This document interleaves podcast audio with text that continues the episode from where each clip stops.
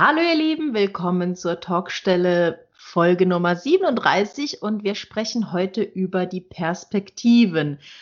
Ich-Perspektive, dritte Person, äh, gottgleiche Perspektive, erzählt Zeit. Also wir haben uns da unterhalten und waren überraschenderweise mal wieder nicht ganz einer Meinung. Ja, insbesondere bei den Perspektivwechseln bin ich da wesentlich kritischer als die liebe Tamara.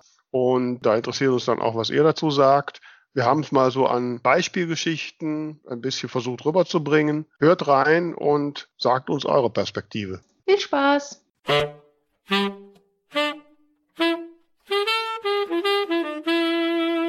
Hier sind sie wieder, die zwei von der Talkstelle, Tamara Leonhardt und Vera Nentwich, mit ihrem Podcast über Schreiben, Lesen und allem, was dazugehört. Hallo, liebe Tamara. Wie entwickelt sich der Ruhm als Sängerin? ähm, in was misst man das? ja, weiß nicht. Also ich glaube, wenn Ruhm da wäre, würdest du es spüren, oder? Ach so, oh. das ist schlechtes Zeichen. Ja. Ja, nee, aber es hat alles geklappt, was ich vorhatte. Also der Song ist jetzt überall aufzufinden, Spotify, iTunes und was es da sonst noch an Plattformen gibt. Und am Sonntag habe ich das Video auf YouTube eingestellt. Also mhm. insofern, es, es geht voran. also für alle, die jetzt gar nicht wissen, wovon wir reden, die liebe Tamara hat ja ein, ein Song produziert, Sterne gucken heißt er. Und den findet ihr natürlich auch in unserer Talkstellen-Playlist, Dinger von der Talkstelle, sowohl auf Spotify als auch in YouTube. Also hört mal rein und hinterlasst euren Daumen und ihre, eure Sternchen und so, damit das mit dem Ruhm bei Tamara, damit sie irgendwann den Ruhm spürt. Ne? So, ja, würde ich so. mich sehr freuen. Also ich habe tatsächlich, ähm, es haben ganz viele ähm, das Video auf Facebook geteilt mit ganz lieben Kommentaren. Da habe ich mich auf jeden Fall sehr, sehr gefreut. Ja, guck, das ist doch schon der Beginn von Ruhm quasi. Ne? so. Und wie geht's dir so? Ach, mir normal. Ohne besondere Vorkommnisse, würde ich sagen. Hattest du deinen Termin mit dem Europa? Äh, ja, hatte ich. Ich habe vergessen, wer es war. Äh, ja, gut, den kennt sie auch nicht. Dr. Stefan Berger, der EU-Abgeordnete für die hiesige Region. Ähm, ja, den hatte ich, habe ich mit ihm habe ich gesprochen, den, den Blogartikel dazu, der ist gerade heute online gegangen. Können wir ja mal einen Link in die Shownotes tun. Ja. Und ja, ich habe auch morgen jetzt schon noch ein Gespräch mit, mit einer EU-Abgeordneten von einer anderen Fraktion. Mhm. Und ja, ich finde das ganz spannend. Mal gucken, was die mir erzählt. Ja, bringt schon, also sag mal so, es, es führt schon auch zum Nachdenken, weil es natürlich eine andere Sicht auf die Dinge. Ne? Man, mhm. Wenn man so von außen guckt, macht man es sich ja manchmal ein bisschen leichter. Und äh, wenn man natürlich in die Tiefe guckt, denkt man, naja, gut, klar, es ist auch alles nicht ganz so einfach. Ne? Mhm. Ja, also mein Blogartikel ist online und ich habe den jetzt auch nochmal an die Presse geschickt. Mal sehen, was passiert. Aber genug der Politik, würde ich sagen. Kommen wir mal zu unseren Themen. Wir haben nämlich Post. Sie haben Post. Heute haben wir Post von Lena Falkenhagen. Mhm. Ich spiele sie mal vor. Ich schreibe, weil ich das Erzählen liebe. Der Prozess, ein Buch zu schreiben, ist so herzzerreißend und anstrengend, dass man sich oftmals fragt, warum man es eigentlich macht. Er ist aber auch so vielfältig und befruchtend, dass man nach dem Abschluss gleich mit dem nächsten anfangen mag. Erzählen ist ein Handwerk, das für mich nicht an ein Format gebunden ist. Ich schreibe Kurzgeschichten und Romane, Computerspieleinhalte wie Blogartikel. Erzählen ist Immersion, ist Unterhaltung, es regt zum Nachdenken an. Erzählen ist Magie, die in der Lage ist, die Gefühle einer Person in das Erleben einer anderen zu übertragen. Kein anderer Beruf ist in der Lage, das zu tun. Und darum schreibe ich. Das ist doch jetzt mal richtig literarisch ausgedrückt, kann man auch so sagen. Ne? Hm? Ja, ich, ich finde es spannend. Also äh, gerade als sie gesagt hat, dass äh, Schreiben nicht an ein Format gebunden ist. Also da ähm, fühle ich mich äh, ihr durchaus verbunden. ja, ja, jetzt, ne, wo du Liedtexte schreibst und was noch alles machst. Oder du ja. Blogartikel. Ja, genau. Stimmt, ich auch. Ja, jetzt wo du es sagst.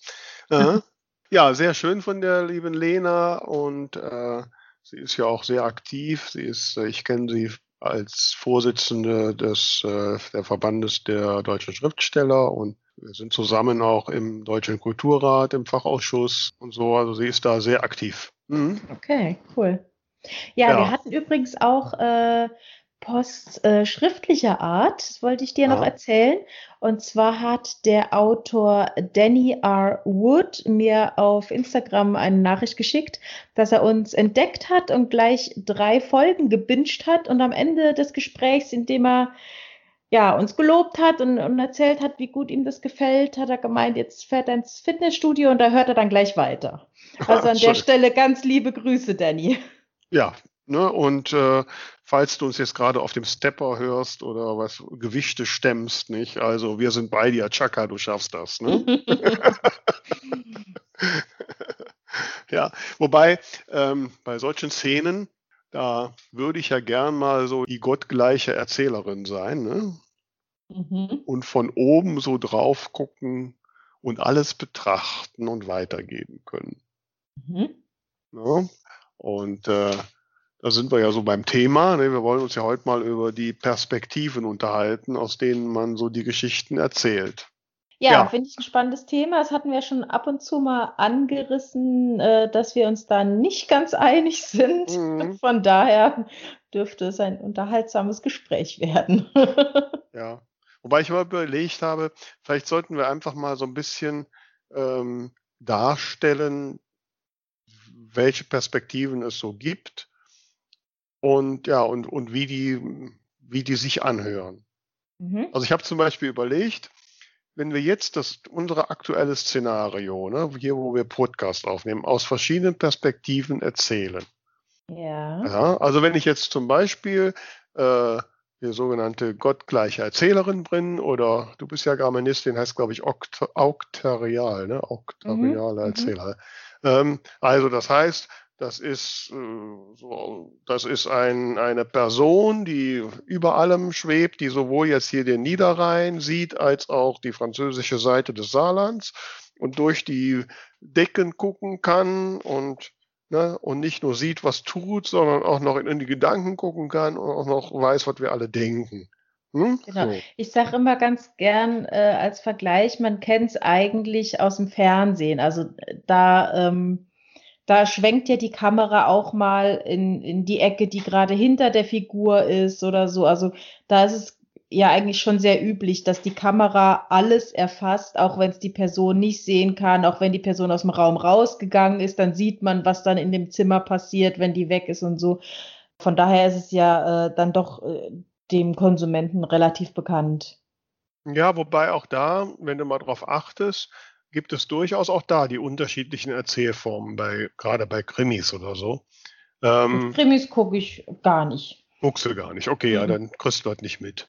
ähm, aber ne, auch bei anderen Filmen ist das so. Also ähm, man merkt schon, ähm, wenn da so ein Kameraschwenk kommt und der plötzlich den Blick ähm, über das hinaus weitet, was jetzt die agierende Figur sehen könnte. Ja, aber das ja, ist ja, jetzt klar, genau. Man merkt das schon. Ne? Und, und das ist durchaus unterschiedlich. Es gibt da unterschiedliche Erzählweisen. Also, es gibt dann auch Filme, wo das nicht passiert. Und, nee, klar, aber es ist ja? schon relativ üblich oder, oder häufig. Ähm, ich kann jetzt gerade kein Beispiel nennen, aber du hast ja oft diese Szenen, wo dann irgendwie einer sich abwendet oder rausgeht und dann zoomt die Kamera auf irgendein Detail, was er vielleicht nicht gesehen hat oder so und dann weiß der Zuschauer halt mehr als, als die Figur. Ja, wobei das empfinde ich als schon als relativ platte Erzählweise. Ich glaube nicht, dass das so hoch, so deutlich kommt. Also ähm, ja gut, da kommt wieder die äh, nicht hm. so häufig fernsehende Person ja, durch. Ja, ja, genau, ne? ähm, Klar, es gibt natürlich, kann jetzt beim Film, ist das so ein bisschen noch Stilmittel, ne, wenn ich da nur so mal an, an Hitchcock-Klassiker denke, der einfach dadurch, dass er einen Vogel zeigt, Ängste auslöst. Ne? Mhm. Ähm, so, äh, so der, da ist der Kontext drumherum, der eine Rolle spielt. Aber das ist ja ein bisschen speziell. Wir sind ja beim Buch und wie gesagt, wenn ich jetzt mal unsere Szenerie von, von, dem, von einer auktorialen Erzählerin betrachten lasse, dann würde die jetzt vielleicht sagen, ja, Vera und Tamara zeichnen einen Podcast auf. Während Tamara sich auf der Couch zusammenlümmelt, ihr Hund zu ihr springt und äh, den Kopf auf ihren Schoß legt und sie krampfhaft das Mikrofon festhält, damit sie keine Nebengeräusche macht, sitzt Vera aufrecht am Stuhl, ebenso krampfhaft äh, darauf achtend, ja kein Kratzgeräusch zu machen. äh, und äh, während Tamara äh, zuhört, da Vera wieder mal im Redeschwung ist und äh, nicht aufhört und Tamara ein bisschen die Augen verdreht, ist es, dass hantiert Vera mit den Händen vor dem Bildschirm, als ob sie vor einer gesammelten Mannschaft stehen würde und, äh, und redet sich regelrecht in Schwung. Ne? Ähm, Jawohl. So. Und als Tamara nur kurz und knapp antwortet äh, und Jawohl sagt, ähm, lehnt sich Vera zurück und denkt sich, hm, jetzt habe ich so viel Interessantes gesagt, wieso kommt da nicht mehr? ähm, aber auf der anderen Seite hört sie nur Lachen ähm, äh, und Tamara dreht, verdreht noch deutlicher die Augen und denkt, mein Gott, hört sie jetzt endlich auf. Und äh, Vera popelt gedankenverloren in der Nase. Ne? So. Too much information. So, haben wir so eine Szenerie jetzt mal, ne? Jawohl. Okay, so.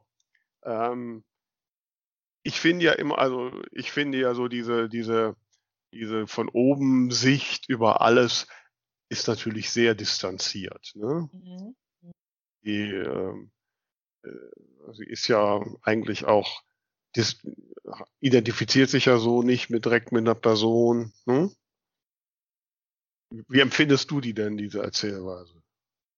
Ähm, ich muss sagen, die Sachen, die ich lese, da sie nicht so häufig dabei. Was ich halt sehr viel häufiger unterbekomme, ist, dass schon ähm, die Perspektive bei einer Person ist, aber dauernd hin und her springt, was, glaube ich, so, so, eine Mischform dann ist und halt schon auch recht anstrengend.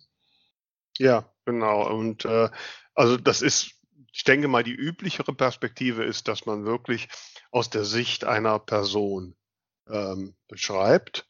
Und ähm, wenn wir jetzt mal die Szenerie so, wie ich sie eben geschildert habe, so nehmen und ähm, ähm, und jetzt mal aus meiner, aus der Sicht von Vera schildert, ne, dann, ähm, dann kann sie ja nicht sehen, was äh, Tamara macht, sondern sie kann es ja nur ahnen. Ne? Mhm. Und äh, durch die Dinge, die sie mitbekommt, ähm, ähm, schildern. Also mhm. man würde vielleicht sagen, Vera sitzt vor dem PC und betrachtet das äh, Profilbild von Tamara und äh, stellt sich vor, wie sie womöglich jetzt gerade auf der Couch äh, äh, lümmelt und mit einer Hand den Hund streichelt und mit der anderen krampfhaft das Mikrofon hochhält. Ähm, Vera versucht jede Bewegung zu vermeiden und ähm, sie versucht jede Bewegung zu vermeiden, um ja kein kratzendes Geräusch zu machen. Dann springt ihr ein Gedanke zum Thema in den Kopf und sie beginnt zu erzählen. Als sie fertig ist, harrt sie darauf, wie die Reaktion von Tamara sein wird. Aber von Tamara kommt nur ein kurzes Jawohl. Vera ringt mit sich, sich jetzt zu beklagen, aber dann denkt sie, nein, das mache ich nicht. Und äh, ja, sie lehnt zurück, möglichst leise, damit der Stuhl nicht doch kratzt, kracht und popelt gedankenverloser in der Nase. So, Jetzt erzähl die Perspektive mal von Tamara. Ja, also Tamara sitzt auf ihrem äh, Bürostuhl im, äh, vor dem Laptop und äh, betrachtet die blauen Punkte, die immer wieder aufspringen, wenn sie spricht. und hört andächtig zu, was Vera erzählt. Zwischendurch hört sie ein Kratzen und ein Knacken und denkt, was treibt sie denn jetzt schon wieder? Kann die Frau nicht mal still sitzen? Und als sie dann aufhört zu reden, fällt ihr ad hoc nicht mehr ein als jawohl, weil sie gedanklich immer noch bei diesen Nebengeräuschen war. Den Schluss lasse ich weg. Okay.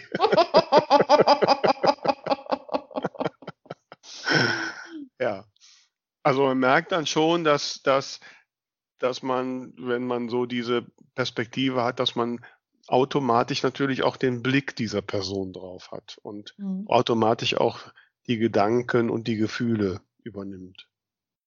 Ähm, Weil das teilweise, habe ich das Gefühl, schon, ähm, gerade wenn man es noch nicht so gewohnt ist, schwierig ist. Ähm, also ich, gerade wenn ich jetzt Texte lektoriere, schreibe ich ganz oft dazu, das kann er nicht sehen oder das kann mhm. sie nicht wissen. Ähm, mhm. Weil natürlich der Autor diese Dinge im Kopf hat und da braucht es dann schon einfach Konzentration, dass man immer dran denkt, in welche Richtung guckt diese Person, welches Vorwissen hat diese Person. Ähm, und gerade wenn man natürlich äh, sich dazu entscheidet, mehrere Perspektiven im Wechsel zu nutzen, ähm, ist es natürlich noch mal schwieriger, immer dran zu denken, bei wem bin ich gerade und was weiß und sieht derjenige. Ja, ähm, das ist auf jeden Fall ein ganz wichtiger Punkt, dass man sich wirklich auch bei jeder Szene bewusst ist, aus wessen Sicht schreibe ich jetzt gerade und, äh, und kann diese Person das, was ich da jetzt schreiben will, wirklich so wissen oder würde sie es womöglich ganz anders auch erleben? Mhm. Ähm, also genau wie du ja jetzt ähm, gesagt hast, aus deiner Perspektive, du hörst nur das Knarzen. Ne? Ähm, Genau. Und, und machst dir dein Bild daraus und denkst, verdammt, das muss ich alles wieder rausfiltern. Während ich dann sehe, ich sitze doch total still, warum verdammt nochmal knarzt das noch? Ne? ähm, ähm, also der, der, der, die, gleiche, die gleiche Tatsache kriegt eine komplette Wendung, in den, wenn man es halt aus der anderen Sicht sieht. Mhm. So. Und davon ab sind es dann manchmal auch so kleine Worte, ne? Also es macht einen Unterschied, ob, also wenn jemand eine Treppe hochgeht und eine Person ist oben und ich bin in der Perspektive der Person, die oben ist, dann kommt die andere Person die Treppe herauf. Mhm. Aber die, wenn ich bei der Person, mit der Perspektive bei der Person bin, die die, die Treppe erklimmt, dann steigt die Person die Treppe hinauf. Mhm. Das sind so ganz kleine Details. Richtig. Mhm. Und in dem Zusammenhang, also ich finde das Gute an so einer Erzählperspektive, dass man halt wirklich, wie das ja vorhin auch die Lena gesagt hat, dass man ja quasi die Emotion einer Person in, in die lesende Figur, in lesende Person hinein transportiert, so dass die mhm. mitfühlt und ja. so. Ähm, insofern sehe ich Perspektivwechsel als sehr kritisch an, weil es jedes Mal, wenn ich dann gerade mich in eine Figur hineingelebt habe, sie mir quasi wieder entrissen wird mhm. und ich die nächste sehen muss. Mhm. Ich finde, das schafft Distanz.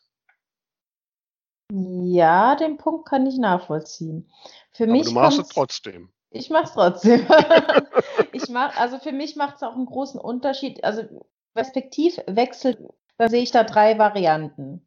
Einmal, was du auch oft in Liebesromanen hast, ähm, dass eigentlich der Erzähler ein Ich-Erzähler ist und trotzdem zum Beispiel kapitelweise gewechselt wird. Ähm, das ist relativ verbreitet. Ich tue mich manchmal schwer damit, weil dann einfach diese Person mit dem Namen, in Anführungszeichen, mit dem Namen Ich immer mhm. jemand anderes ist. Also mhm. das, das finde ich manchmal für mich schwierig, darauf klarzukommen. Mhm. Dann, wenn du natürlich in der dritten Person erzählst ähm, und das äh, aber sehr reduziert wechselst, also wirklich auch szenenweise nur oder äh, kapitelweise oder wirklich nur da, wo es nötig ist und auch ganz klar angezeigt, ähm, ist logischerweise mein Favorit, weil das das ist, was ich mache. ähm, dann also komme ich da am besten mit klar, weil mir immer am Anfang der Szene irgendwie deutlich gemacht wird, wo bin ich jetzt? Und dann hat es auch irgendwie für mich einen Sinn, warum jetzt diese Person, ähm, warum ich jetzt mit dieser Person mitlaufe quasi. Und die dritte Variante ist halt, dass auch innerhalb von einem Absatz irgendwie ständig hin und her gesprungen wird wie ein Flummi. Das finde ich persönlich sehr anstrengend und frage mich halt oft, macht es einen Sinn? Hat sich der Autor überlegt, ich will das so machen oder passiert das einfach? Ja, also ich muss sagen, letzte Variante finde ich, finde ich vollkommen unmöglich. Ist auch das, was mir meine Lektorin bei meinen Erst, Erstwerken, wo ich da noch nicht so drauf geachtet habe, sofort angestrichen hat. Mhm. Ähm, ich finde das oftmals, ich glaube, das ist eher aus Gedankenlosigkeit entstanden mhm. und nicht aus wirklicher Absicht. Ich kann mir nicht vorstellen, dass das jemand konzeptionell macht. Ähm, ich muss aber auch ganz ehrlich sagen, auch deine Variante mit den Zweien, also mhm. Wenn du ganz ehrlich bist, wenn du mal ganz ehrlich in dich hineinhörst, mhm. machst du das nicht einfach auch, weil es einfacher ist? Inwiefern ist das einfacher? Ja, du kannst ja dann einfach Perspektive wechseln und schon kannst du die Sicht einer anderen Person erzählen. Diese Dinge auszudrücken, mit, ob, ob, ob, wenn du immer nur bei einer Person bist, ist wesentlich schwieriger. Mag sein. Ich mache es aus dem Grund, weil ich eigentlich gerne beide Personen dem Leser nahebringen möchte. Also ich möchte nicht, dass die Geschichte aus einer Sicht erzählt wird, sondern dass man beide Seiten kennenlernt. Ähm, Gerade auch wenn irgendwie äh, ein Konflikt vorliegt oder so, dass, dass der Leser sich beiden Personen verbunden fühlt und da einfach ähm, ja, aber ganz ehrlich, wenn du so ein, so ein, ich sag jetzt mal, ja, so Blatt, du hast ja vorhin schon das Beispiel Filme gemacht. Wenn du mhm. so ein, so ein Heldenepos hast, dann hört man den doch, dann erzählt man den doch immer aus der Sicht des Helden und nicht aus der Sicht des, des Bösen. Ja, aber ich schreibe ja nicht über einen Helden und einen Bösen, sondern ich Nein, schreibe ja über zwei Liebende und da sind ja im Prinzip beide die Helden. Ich also es ist ja, nicht. Also, es ist ja jetzt nicht der eine von dem Paar ist ja nicht, nicht der Gegner von dem anderen. Sondern es geht ja, ja im Prinzip immer darum, dass sich zwei Menschen einander annähern. Und da finde ich es halt persönlich sehr spannend, den Weg von beiden mitzuverfolgen, weil die auch immer sehr unterschiedliche Gedanken haben, äh, einen unterschiedlichen Background. Und ich finde es persönlich einfach spannend, bei beiden nah dran zu sein und, zu, und zu, mitzuerleben. Nicht nur aus den Augen des anderen mitzuerleben, sondern ganz nah mitzuerleben, was geht in dem jetzt vor. Ja, aber machst du das nicht letztlich für den Preis, dass du dadurch Tiefe verspielst? Weiß ich nicht. Also äh, auf einem Level vielleicht, das ja, wahrscheinlich muss man sich entscheiden, ob man bei beiden ein gewisses Maß an Tiefe haben will oder halt einen in, im Prinzip rauskickt und dafür bei dem anderen ein bisschen mehr Tiefe hat. Das mag sein. Aber mir ist es persönlich einfach wichtiger, an beiden nah dran zu sein, als an dem einen jetzt ein bisschen näher und an dem anderen dafür gar nicht. Ja, okay, sachlich kann ich nachvollziehen, was du sagst, aber so, ich sag mal so, von, von der emotionalen Variante her, äh, nicht wirklich. Also es wäre ja auch so, ich meine, wenn du, wenn du jetzt eine Freundin hast, die anfängt, die sich gerade verliebt, dann, dann hörst du auch im Regelfall die Perspektive der Freundin und versuchst mhm. nicht jetzt den Freund, den potenziellen Freund zu interviewen. Also, Aber ist es nicht noch cooler, wenn sich deine beste Freundin in deinen besten Freund verliebt und dir beide erzählen, wie glücklich sie sind? Finde ich den Horror. Na ehrlich, da bist du doch immer zwischen den Stühlen. Stell dir mal vor, die trennen sich. Nee, ähm, ähm, nee, ganz ehrlich, nee. Nee, finde ich überhaupt nicht reizvoll.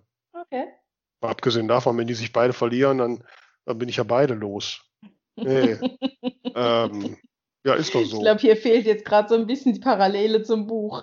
Ja, nein, also, ähm, nein, aber, also ich finde ja, ähm, das Spannendste an einem, an, einem, an einem Schreiben immer wirklich tief in, in eine Person reinzurutschen und, und zu sehen, wie die mit diesen Herausforderungen, die ich mir für sie ausgedacht, klarkommt. Ähm, da sehe ich jetzt persönlich halt kein Problem drin. Also wenn ich eine Szene aus der, Perspekt äh, aus der Perspektive von ihm schreibe, kann ich da ganz, ganz tief reingehen, auch wenn die nächste Szene dann aus ihrer Perspektive erzählt wird. Also ich Ja, aber du bist ja, du bist ja von dem Leseerlebnis, wirst du immer rausgerissen.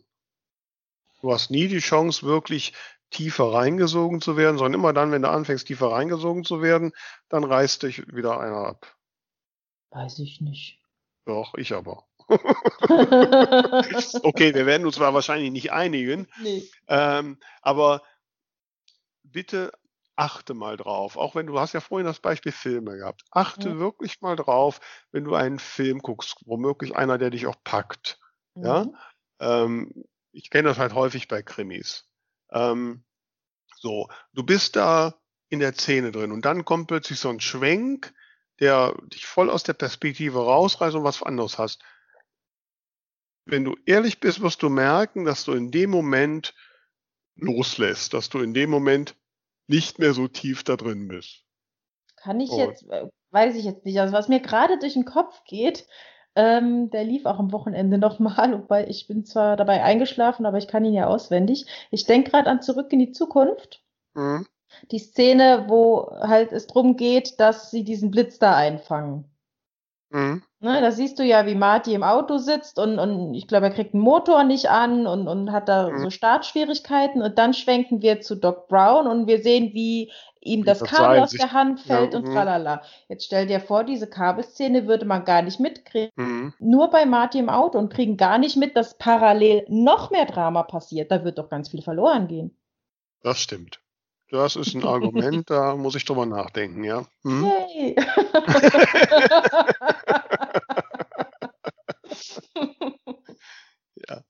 Ja, gut, also sicherlich ist das bei Filmen, ähm,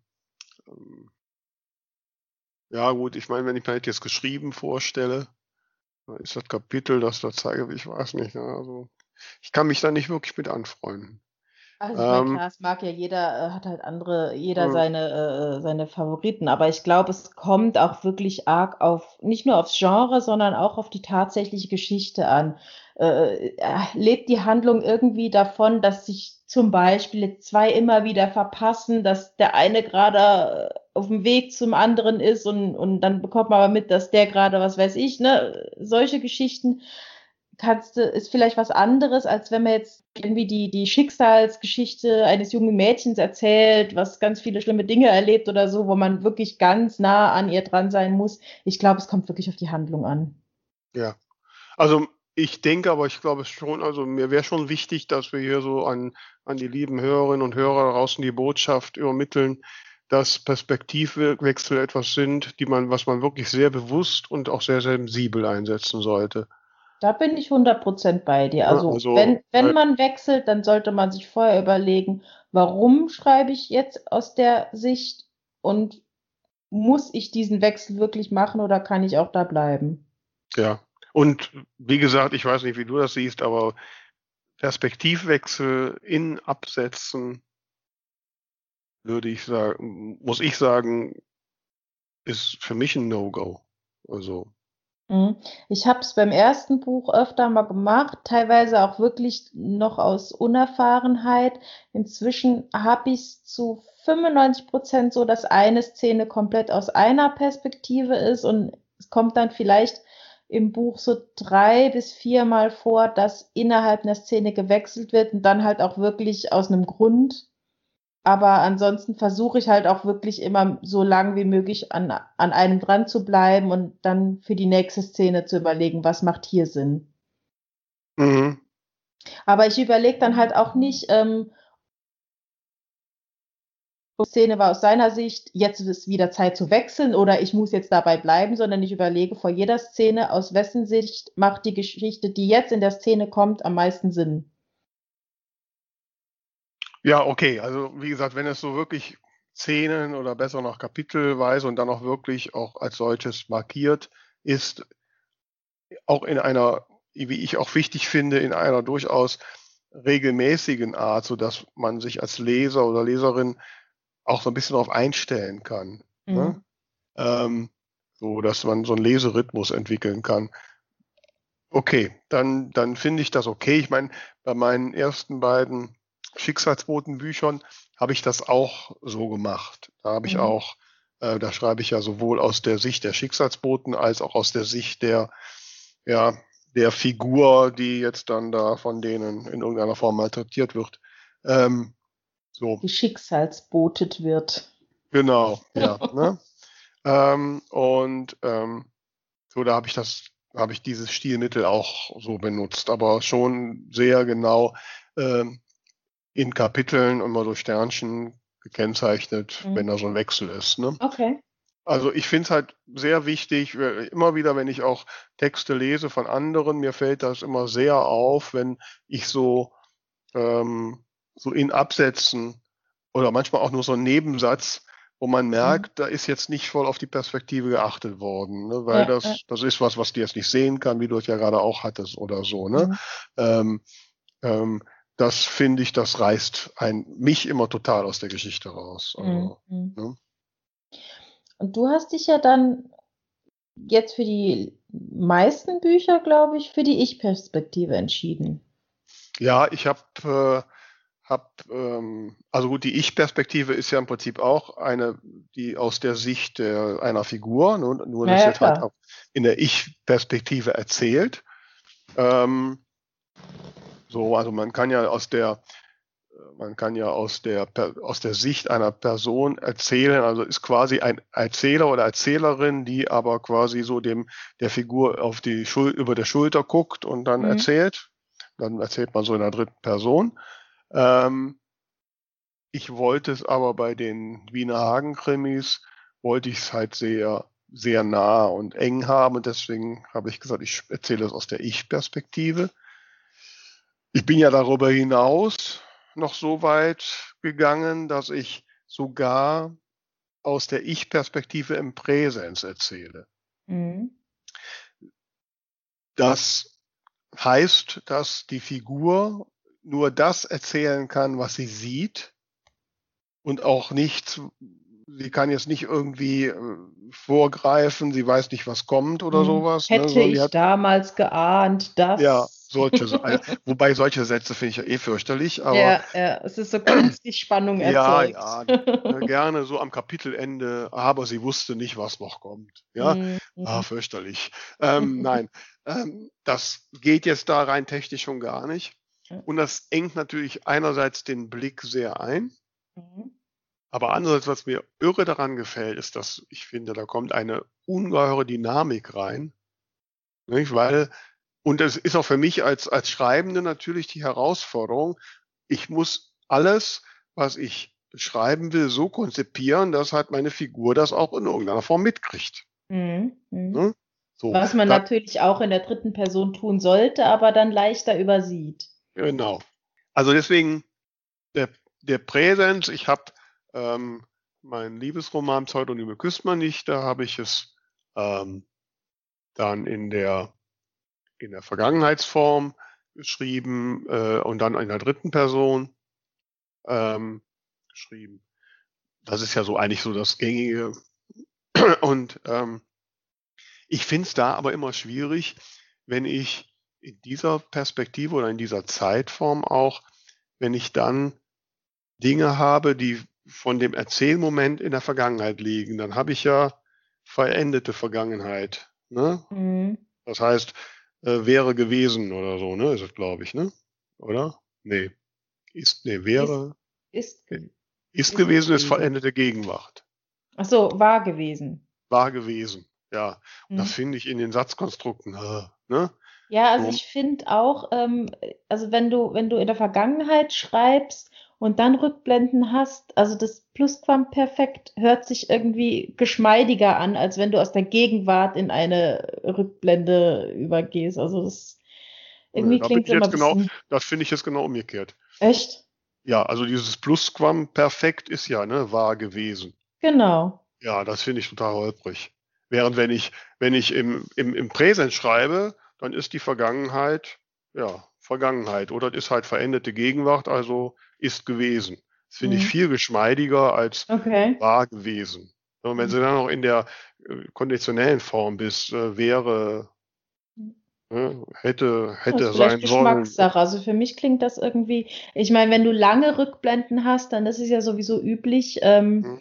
dass du, also wenn du in der Vergangenheit schreibst und du hast eine Rückblende, die jetzt über einen ganzen Absatz geht, dann machst du ein, zwei, drei Sätze im Plusquamperfekt und, und gleitest dann unauffällig in die normale Vergangenheitsform über. Mhm. Ähm, eben, da, eben, dass du nicht dauernd dieses hatte und war drin hast. Das ist ja so. Usus. Genau. Ähm, und, und ich also für mich klingt das geschmeidiger, aber interessant, dass du es anders empfindest. Das ist dann wohl. Also ich finde, das nimmt, das nimmt auch total Tempo raus. Also es kommt auch, äh, es kommt natürlich ein bisschen auch auf, auf die Geschichte an. Ne? Also ich, mhm.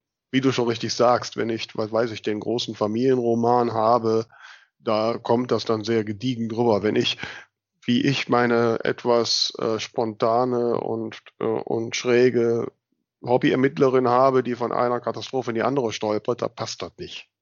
Ja, okay, das mag sein.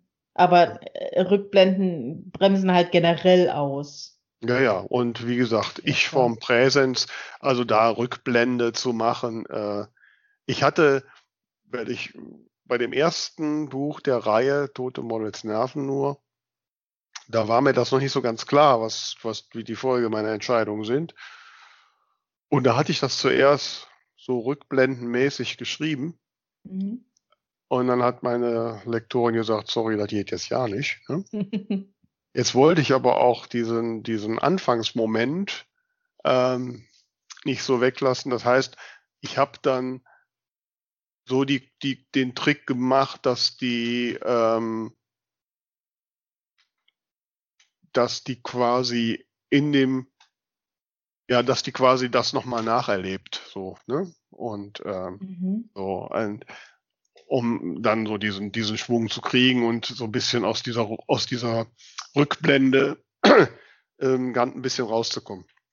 Was Aber meinst es ist du mit nacherlebt? Ähm, ich muss das Buch nochmal lesen. Ne? ähm, ähm, also es fängt ja an, der erste Satz ist ja, ähm, ich wollte mich entschuldigen, du blöde Kuh. Und bist ähm, du jetzt tot. Und jetzt bist du tot. Ne? so. Das heißt, die fängt an an der Szene, wo sie halt an einem Teich die Leiche findet. Mhm. Ähm, und, und das erzähle ich halt quasi im Präsens so weiter. Und dann nach drei Kapiteln ergibt sich halt, dass das quasi so eine Nacherzählung ist. Ne? Ah, okay. So. Okay, verstehe. Ne? So. Wie äh, damals bei Dallas, Bobby Ewing wacht nach Ende der Staffel auf und hat alles nur geträumt. Nee, so ganz so nicht, aber ähm, ähm, gut, war jetzt damals, das war so die, die Krücke, weil ich wollte da nicht jetzt schon mal wieder die ersten drei Kapitel wegschmeißen, zumal ich den Anfang total toll fand und immer noch finde. Ähm, haben wir es halt so gemacht. Bei den weiteren wusste ich dann von der Konzeption her, nee, Vera, du musst die Geschichte so konzipieren, dass die da anfängt, wo sie halt anfängt. Und zwar, wo die Hauptfigur dann auch dabei ist. Ne? Sonst geht es nicht. Ne? Mhm. So, also muss ich mir dann immer irgendwie möglichst lustige und chaotische Startszenen ausdenken. Ja, ja. Hm? Klar, es bringt, das zwingt einen in ein gewisses Korsett. Das ist natürlich so. Und da bin ich natürlich mit, mit, je weiter weg die Erzählperspektive ist, desto flexibler bin ich da. Aber ich finde halt auch, dass da die große Gefahr immer drin liegt, dass ich halt auch dem, Lehr dem Leser oder die Leserin die Chance gebe, da tiefer reinzutauchen. Also ich muss sagen, ähm, wenn ich ein Buch in der Ich-Perspektive lese, ein Problem habe ich da ganz oft. Also wenn, wenn das bei, bei der Person bleibt, ähm, dass ich nicht verwirrt bin, wer denn jetzt ich ist, dann habe ich oft trotzdem das Problem, dass ich selbst nach mehreren Kapiteln nicht spontan sagen kann, wie die Person eigentlich heißt. das hat ja. bestimmt auch mit mir zu tun und weil ich äh, ein bisschen vergesslich bin, aber das schafft bei mir dann aber auch oft wieder so ein bisschen Distanz, wenn ich nicht mal weiß, wie die Hauptfigur heißt oder das mir nicht, nicht so gut merken kann, wie wenn der Name halt dauernd fällt. Ja, gut, das kann man natürlich lösen. Ich weiß nicht, ob du schon einen Krimi von mir gelesen hast. Krimi äh, nicht, nee. Nee, ob du dann weißt, ob die, wie die Figur heißt, aber egal. Ähm, Ich meine, man hat auch noch ein anderes Problem in der Ich-Perspektive, weil wie schafft man es, die Figur zu beschreiben, wie die aussieht? Hauptsache meine, nicht durch den Spiegel. Genau. Ne? So, der gern gesehene Trick ist ja, ne, sie sieht sich im Spiegel oder so, ja, aber das ist irgendwie totgelaufen. Ähm, ja, und, und vor allem auch nicht sehr realitätsnah. Also wenn ich hm. natürlich sehe ich mich morgens im Spiegel, aber ich denke, oh, meine äh, grau-blauen Augen, weil ich kenne ja, die halt genau. seit 38 Jahren, ich denke da nicht mehr drüber nach. Und ja, das ist, genau. finde ich, halt auch ein Perspektivfehler. Also wenn ich etwas, wenn ich etwas nicht bemerke, weil es für mich Alltag ist, dann kann ich auch nicht drüber schreiben. Ja. Auch nicht das, in der dritten Person. Genau, das ist halt auch der, der Punkt. Das Problem hatte ich ja, bei mir hatte die Biene von Anfang an eine Brille auf. Mhm. Aber ich habe im ganzen ersten Teil die Brille nie erwähnt.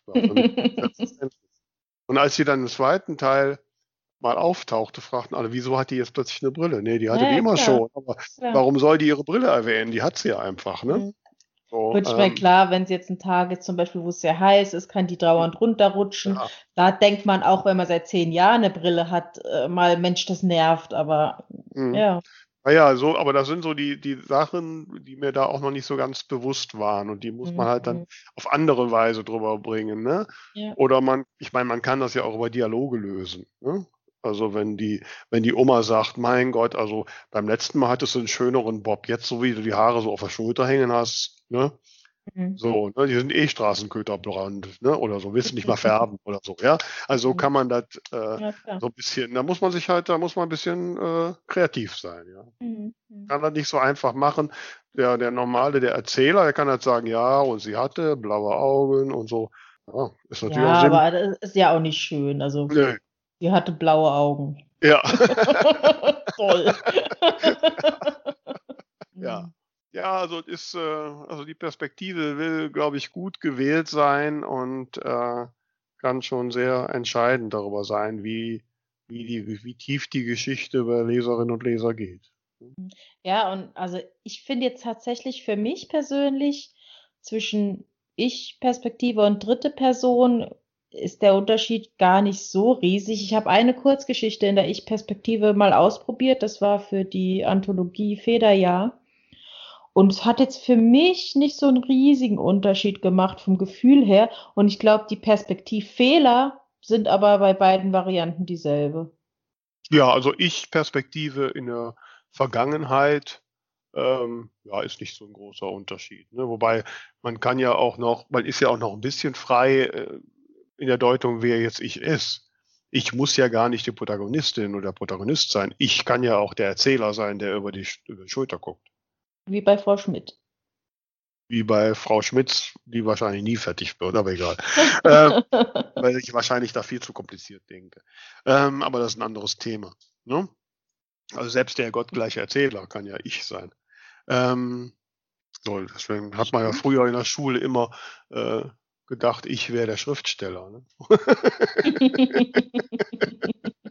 ja.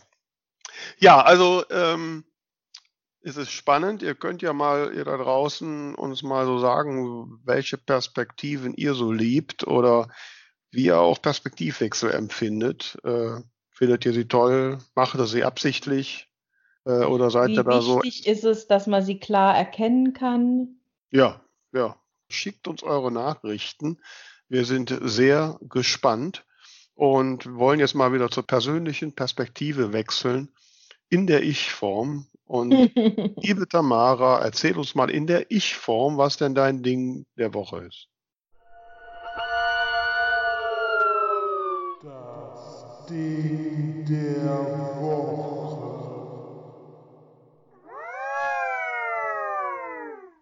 Ja, liebe Vera, ich erzähle dir, was mein Ding der Woche ist.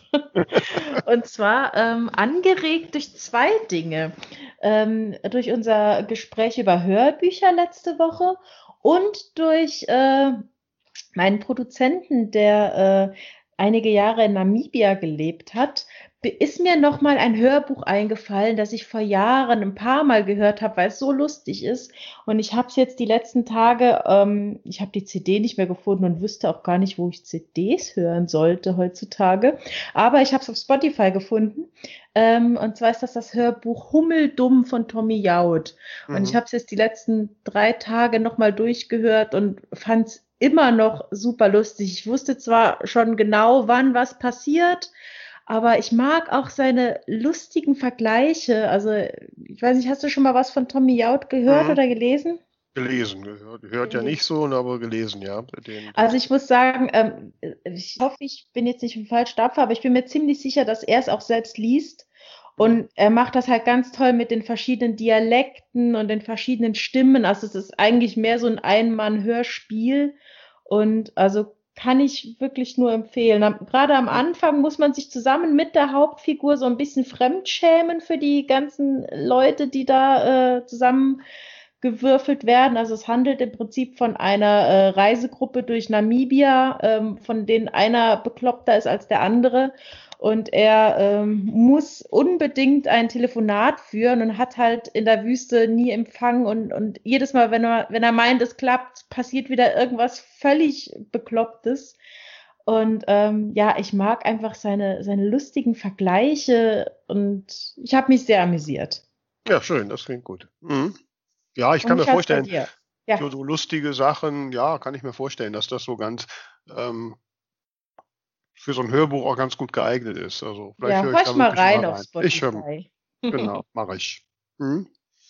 Ja, mein Ding der Woche ist ein richtig großes, schwarzes Ding der Woche. Denn endlich, ich habe ja vor zwei Jahren oder drei Jahren, als ich meine Wohnung neu gestrichen habe mit einer Freundin zusammen, habe ich gesagt, okay, diese eine Wand, die machen wir jetzt dunkelrot, weil da kommt eines Tages ein Klavier vor. Und jetzt ist es soweit. Seit Montag besitze ich ein E-Piano. Das schmückt diese rote Wand und das sieht sowas von edel und geil aus. Ich kann es euch sagen. Ne? Ich muss natürlich jetzt üben, ne? weil ich habe noch nie in meinem Leben Klavier gespielt. so, und ich habe mir natürlich dann direkt so ein Übungsbuch gekauft und ich übe jetzt immer die Fingersätze, vor allen Dingen, dass die linke Hand was macht und die rechte Hand was macht. Das ist noch nicht so ganz automatisch. Da muss ich noch was dran üben. Ne? Aber es sieht sowas von hammergeil aus, das schwarze Klavier vor der roten Wand. Ich habe mir jetzt noch das passende Bild darüber bestellt, natürlich. Wie wird es anders sein mit einem Paris-Motiv? Hm. Ja, das wird so eine geile rote Wand. Dumm, dumm ist nur, ich muss jetzt immer putzen, damit das so aussieht. Mist. Ne? Aber ja. Nein. Nein, also das ist wirklich, es ist ein lang gehegter Traum, ein Klavier zu haben und jetzt ist er wahr geworden. Das freut mich sehr. Dann spielst du demnächst mal was vor. Naja, also wie gesagt, noch übe ich die sehr grundlegenden Dinge, aber wie du mich kennst, sollte es irgendwann da was rauskommen, dann werde ich mich garantiert damit vor irgendwelches Publikum trauen. So ist es Sehr nun mal. Gehört, dann, gehört bei mir quasi dazu. Sehr schön. Dann kannst du ja, ne, wenn du auf deiner Sternengucken Europatournee bist, dann komme ich mal so und Als setz mich ans. Piano und mach, ne? Sehr schön, machen wir so, so. machen, so machen wir's. Ne? Ja, also, das wären jetzt unsere Perspektiven gewesen. Wir sind gespannt auf eure. Äh, damit es viele, viele Perspektiven gibt, teilt uns, empfehlt uns, berichtet uns. Und ja, jetzt fällt mir nichts Gescheites mehr ein. Tamara, für die gescheiten Sprüche bist du zuständig. Mach mal. Ich schließe mich dir einfach an und äh, wünsche euch da draußen einen schönen Tag, Abend, Morgen, Wochenende, was auch immer gerade ist. So machen wir's. Also, Lasst bis euch dann. gut gehen. Tschüss.